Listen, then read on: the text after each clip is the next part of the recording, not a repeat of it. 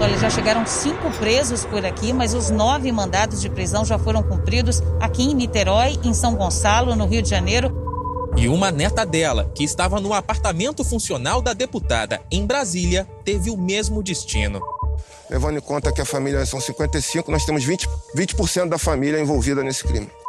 Anderson do Carmo foi executado com 30 tiros. A deputada Flor de Lis foi apontada como o mandante do crime.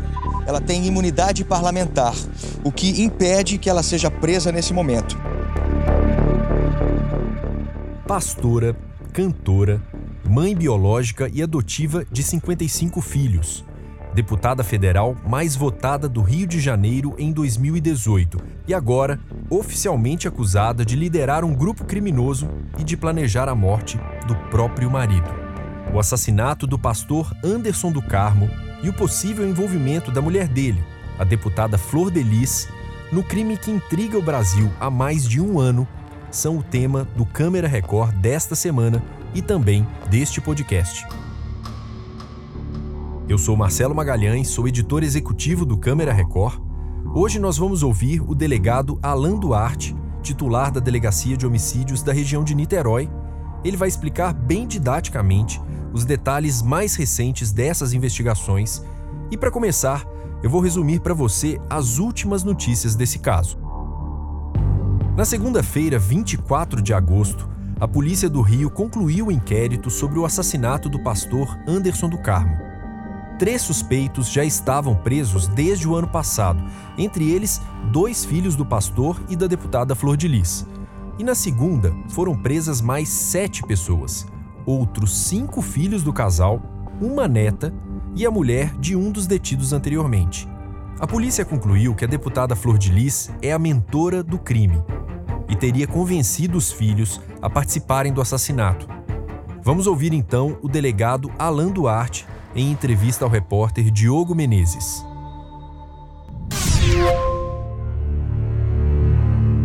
Verdade, esse inquérito começou no ano passado é, a partir da prisão do executor Flávio, né, filho sanguíneo dela, e do Lucas, que foi a pessoa que participou ajudando na compra da arma, essa arma foi comprada na favela Nova Holanda, no Complexo da Maré. A partir daí, nós é, iniciamos uma diligência de busca e apreensão. A Polícia Civil fez buscas e apreensões, ouvimos diversas testemunhas, inclusive alguns dos indiciados, que agora são denunciados, é, confrontando provas técnicas com termos de declarações, inclusive da própria deputada, que tem o seu termo, né, a sua declaração eivada de contradições, nós conseguimos chegar nessa autoria dela é, mandamental. Ou seja, a gente não tem dúvida nenhuma de que esse crime só ocorreu por conta de uma ordem dela. Né? Ela é a pessoa responsável, ela é a cabeça desse crime. Quais são as provas, doutor, que a polícia tem contra a Flor de Lis? Durante o inquérito, nós coletamos algumas declarações, provas técnicas, extração de dados de aparelhos de telefonia móvel, é, conteúdos desses aparelhos que apontam na direção dela. É, os termos de declaração dela são fartos em contradições. Então a gente chega à conclusão agora ao final que ela foi a responsável, a grande responsável por arquitetar, planejar o plano criminoso.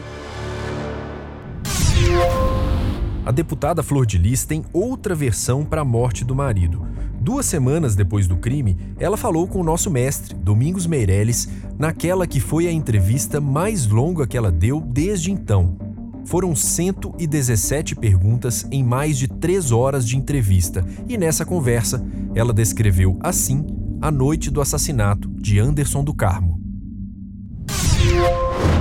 Aí viemos cantando no carro, ele batia no volante, ele gosta dessas coisas.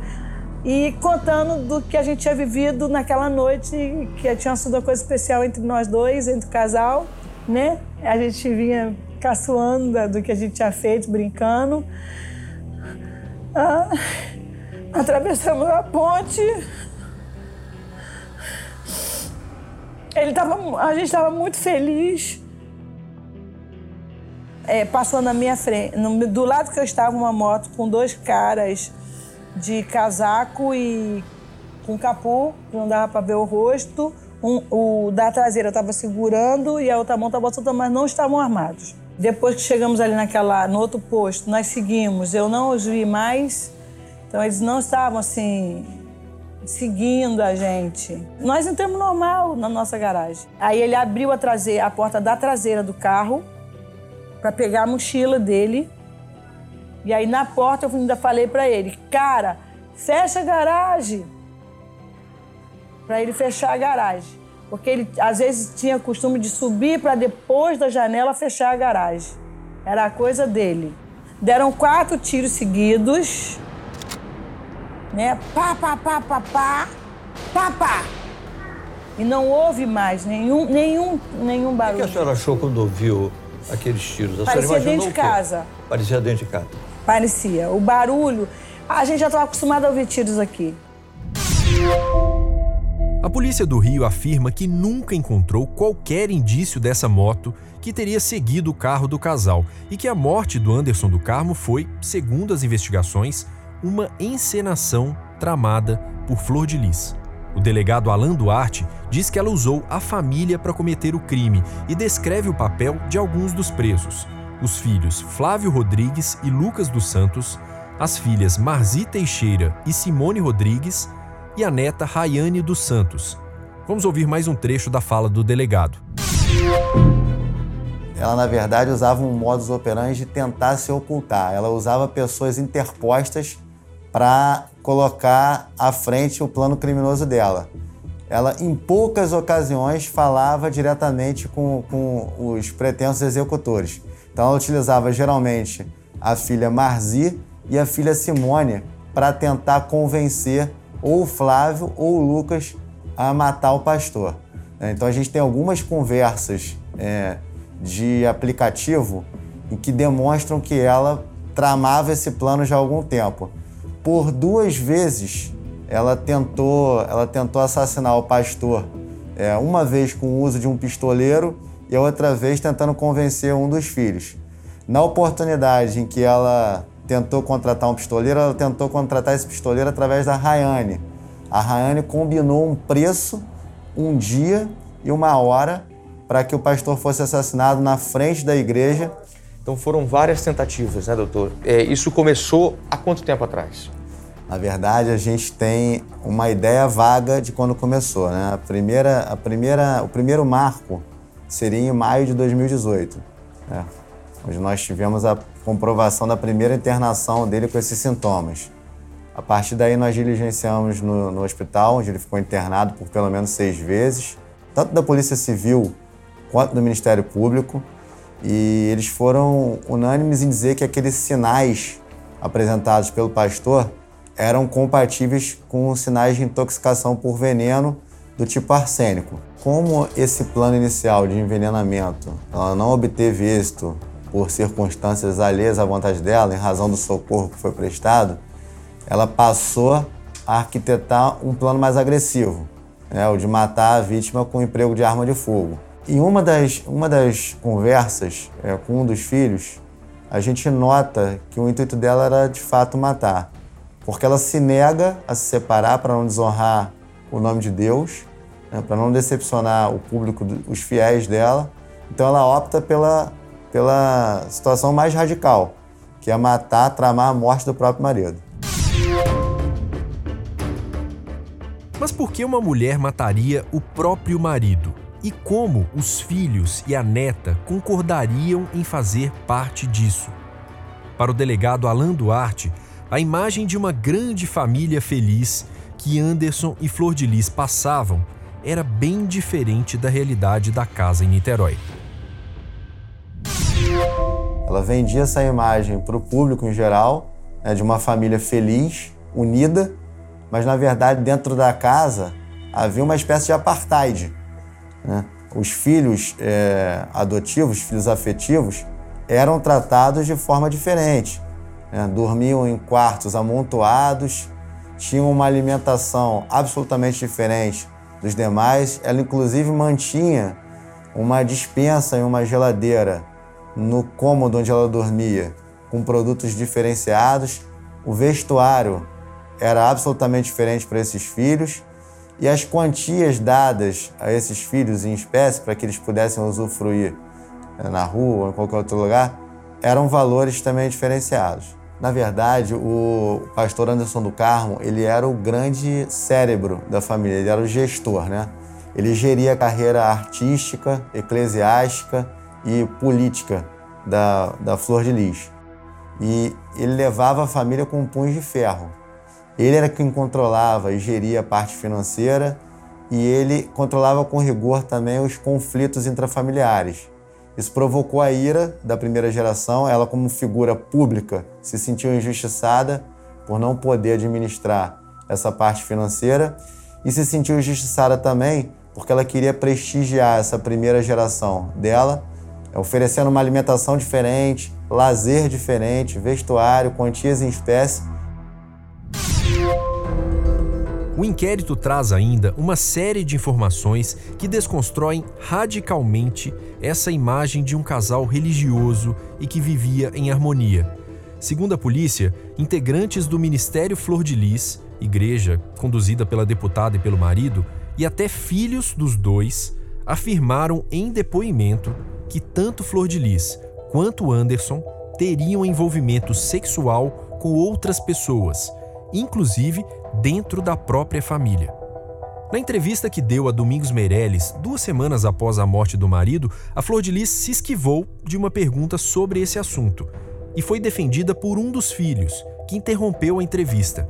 Era Adriano dos Santos, um dos presos na última segunda-feira.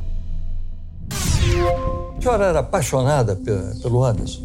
Ou, ou durante essa sua vida, às vezes passaram outros é, vamos dizer, outros corações batendo mais perto da senhora?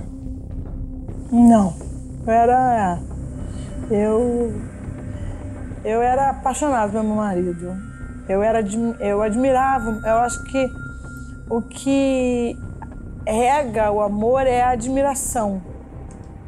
Mútua, né? né? E eu acho que tanto ele me admirava muito e eu admirava muito o, o meu marido.